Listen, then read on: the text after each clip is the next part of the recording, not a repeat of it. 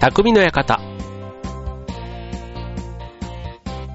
今週も始まりました、匠の館。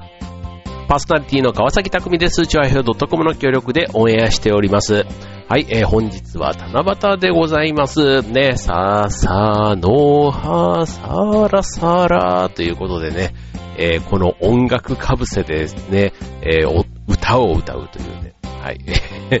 はい、えー、七夕ね、なんかあの子供の頃とかはね、こう笹の葉をなんか誰かが用意してくれて、ね、そこにこう願い事を書くだけでよかった行事でしたけども、ね、今はこう、まあしかもね、最近で言うと、あの、いろんなショッピングモールとか、ね、公民館とかでもそうですけど、いろんなところにね、こう短冊を用意してくれているので、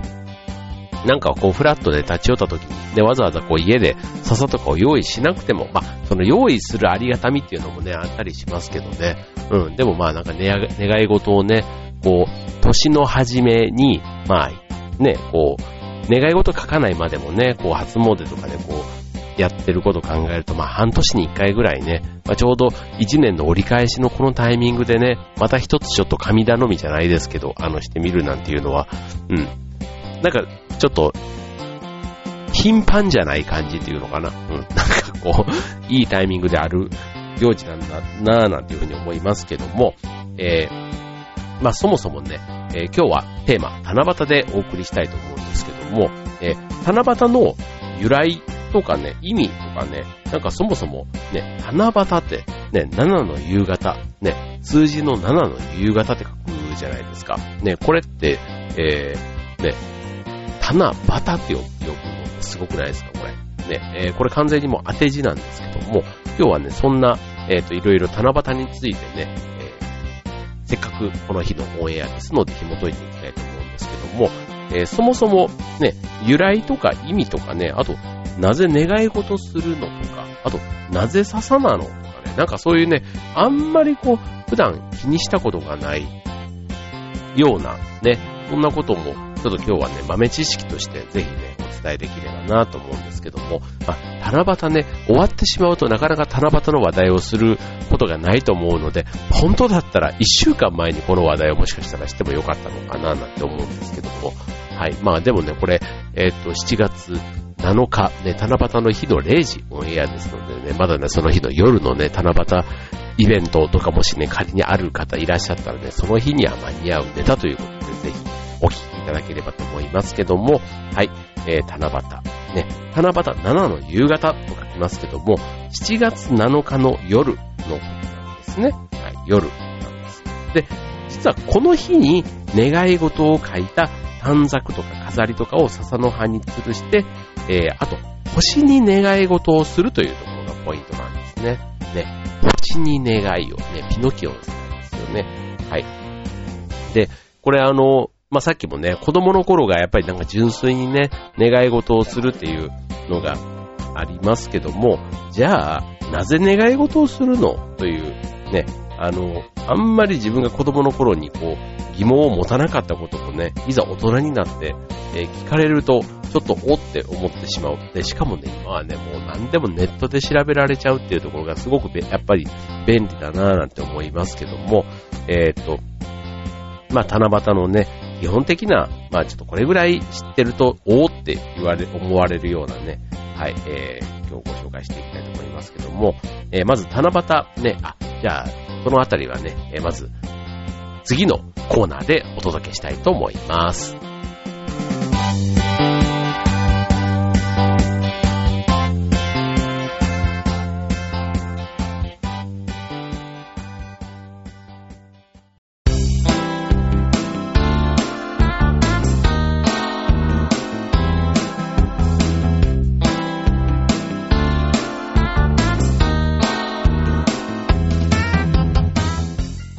はい、えー、今日は七夕ということで、えー、今週のテーマ、七夕でお送りいたします。はい、えー、七夕は、えー、七の夕方、ね、おかと書いて七夕。あとはもう、文字で行くと、七石っていうふうにね、七の石、夕方の夕は石とも読めますから、七石とも読まれ、えー、日本のお祭り行事の、えー、一つですということなんですけども、えっ、ー、と、この七夕のある7月7日ですけども、これは1年の中での節句と言われる節目の中で五節句と言われるものがあるんですけども、その一つになるんです。で、で、まあ、有名なもの、ね、これ7月7日、ね、ゾロ目じゃないですか。だから、有名なもので言うと、3月3日が上司の節句。そして5月5日は単語の節句。で、7月7日は七石の節句というそうなんですね。うん。で、あと2つというのが1月7日と9月9日。だから、えー、1、3、5、7、9というふうにただね、1月は1月1日ではなくて1月7日になってるというところだけがちょっとポイントになりますけども、はい。この5節句の一つになっているということなんですね。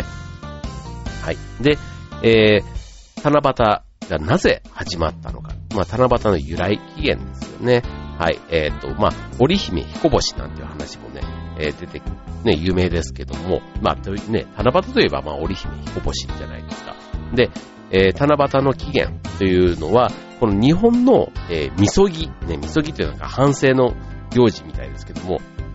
みそぎの行事として、えー、女性ね、乙女が着物を追って棚に備え、神様を迎えて秋の豊作を祈ったり、人々の汚れを払うという、えー、神事、ね、神様の行事としてあったと。もともとね。うん。で、その乙女をえー、女性のことを七夕爪。そして、着物を織る織り機を七夕と言っていたと。うん、で、えー、この行事がお盆を迎える、ね、お盆、8月ですね、夏のお盆を迎える準備として、えー、7月7日の夜に行われるようになったことから、えー、7月の 7, 7の夕方、ね、それを七夕と当て字で読まれるようになったということなんですね。もともとはまあ日本の古い行事ということが由来ということです。はい。で、あと、織姫と彦星ね。えー、これはあの、星に例えられて、えー、織姫は、その、縫う仕事、縫製の仕事。で、彦星は、研究星。えー、織姫は、えっと、あの、こと座のベガっていうね、星で彦星は、鷲座のアルタイル。あの、これ夏の両方星座ですけども、えっ、と、剣牛星って言われる。宿女と剣牛。ね。えっ、と、織姫は、法政の仕事。で、剣牛、ね、えっ、と、彦星は農業の仕事を司る星というふうに、これ中国が由来になっているんですね。うん。で、二つの星が一年に一回、え天の川を挟んで最も光り輝くことから、この日を巡り合いの日として、えロマンチックな話になったというふうに言われています。はい。なので、えっと、中国がまあ、もともと由来になっているようのようですね。はい。で、中国には、気候伝。これちょっとね、字で説明すると難しいんですけども、えっと、そういう行事があって、こういう旗織りとかね、そういった習い事、ね、えー、芸事が上達するようにという、その織姫の方の、えー、星にあやかって、えー、その、裁縫とかだけではなくて、その書道とか、ね、そういう様々な習い事が上達するようにという、そのお祈りがだんだんだんだん派生してきて、いろんな願い事が叶うという、そんな、叶うというかね、願い事をするという、そういう行事が定着したということなんですね。はい。だから、えっ、ー、と、まあ、都合よくといえば、都合 よくということかもしれませんけども、はい。えっ、ー、と、まあ今の七夕というのがね、そういういろんな行事、えー、もともとはね、中国のそういう伝説みたいなものもね、いろいろこう重なってきたというところから、今のこの行事になっているということなんですね。はい。じゃあ、なぜ願い事をするのかというところなんですけども、それがさっきのね、飛行伝という風習から来てるんですけども、えっ、と、笹に願い事を書いて、短冊を下げて飾る、いわゆる七夕飾りっていうのは、えっ、と、江戸時代に寺子屋で学んでいたその子供たちが習字が上達するようにということで、短冊に書かれたのが始まりと。なんか日本のものなんですね、これね。はい。で、じゃあなぜ笹の葉に吊るすのかということなんですけども、えー、笹の竹、ね、笹竹は神聖なもの、ね、笹とか竹とかっていうのは神聖なものとして、えー、以前から、昔からね、大切に扱われてきたと。で、笹とか竹っていうのは、根がね、すごく張るんですね。で、しかも繁殖力が強くて、えー、風とか雪とか、あと寒暖にも強いということで、その生命力と、その、なんか強さっていうの？確かに笹ってあんまりね、枯れるイメージがないですよね。うん。そういうことから、そういう神事、ね、神様の行事ではいろいろ使われることが多かったと。で、あと笹の葉が連れ合う音っていうのが神様を招くとされて神聖なものとされたということから、願い事をぶら下げる、えー、短冊を下げる草として竹、笹を選ばれるようになったということなんですね。はい。じゃあもっとね、この後七夕についてご紹介していきたいと思います。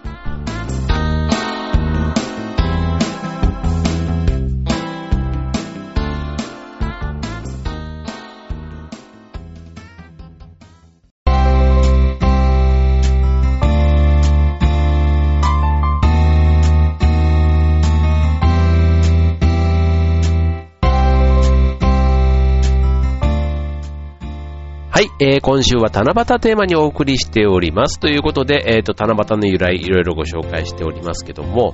えっ、ー、と、七夕様の歌、ね、さっきあの冒頭で聞いていただきまし、聞いていただきましたというほどの歌じゃないけども、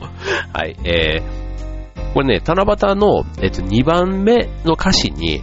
えー、五色の短冊、私が書いたっていうね、えー、すいませんね、こんな 五色の短冊っていうね、えー、いう歌詞があるんですけども、えー、これは、その、また五色、ね、これもあの中国のね、えー、五行説にちなんで、え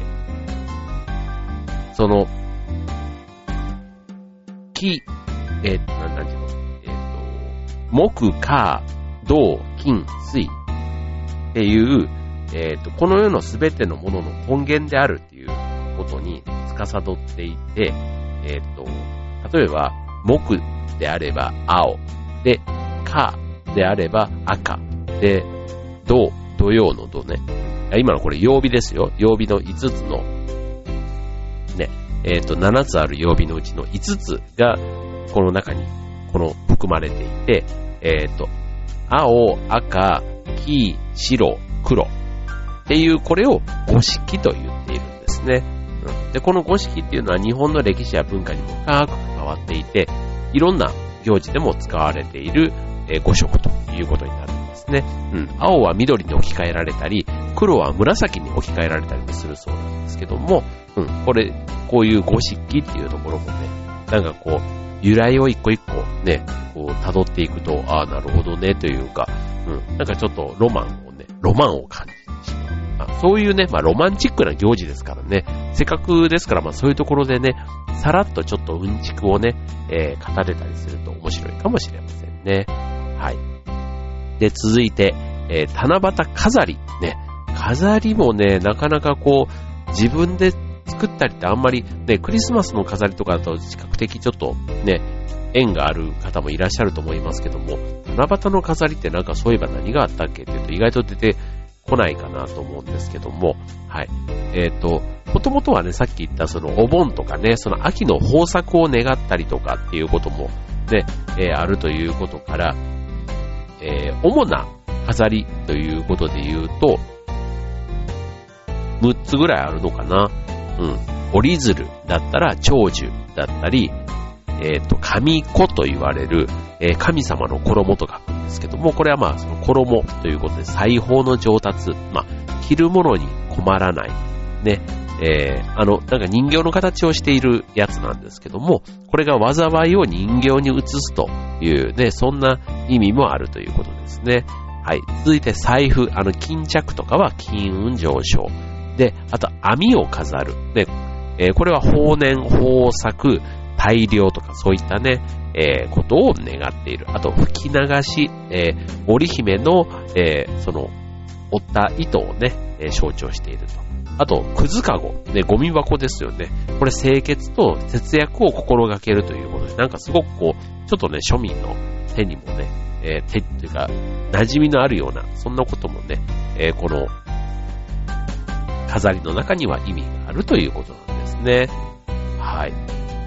ちなみに、えー、七夕の雨、え七夕に雨が降ってしまった場合に、二人は会えるのか会えないのかというところなんですけども、えー、七夕の夜ね、少しでも雨が降ると二人が会えないと言われるところもあるんですけども、一方で雨でも二人はね、実は出会える。ね、雨は織姫の嬉し涙で雨の水によって汚れが現れると伝えられるところもあるということで、まあ一方で二人が会うと病が流行るとして会わないように雨を願うところもあったりするということなんですね。なんとなくこう晴れてね、えー、会えた方がいいっていうふうに思ったりするところですけども、えっ、ー、と、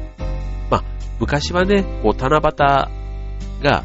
旧暦の7月7日、えー、今で言うと8月のお盆の前、12日ぐらいになるそうなんですけども、その頃に行われていたので、えー、その干ばつ、ね、雨不足に苦しんでいた人たちが雨を願ったということもあると言われているんですね。はい。いかがでしたでしょうか？はい。まあ、七夕ね、えっ、ー、と、いろいろ、まだね、えー、例えば、あの、日本の行事のようにね、中国から伝わってというふうに言っていますけども、実はこれ七夕、日本だけで言われているものではなくて、ヨーロッパなんかでもね、その、星座とか、あと天の川にまつわる話として存在しているんです。はい。えっ、ー、と、有名なところというか、ね、えっ、ー、と、ギリシャとか、あとフィンランドとかね、その辺はあの、星にまつわる話として、えー、伝わっているということですね。はい。まあ、それぞれね、いろんなこう、あの、7月7日というね、まあ、七夕という、直接ね、その七夕の日本に伝わってきてる話は若干違うかもしれませんけどね。はい。まあ、ただね、そういうのも、ね、それぞれ日本だけじゃないんだというところがちょっと面白いところだなと思います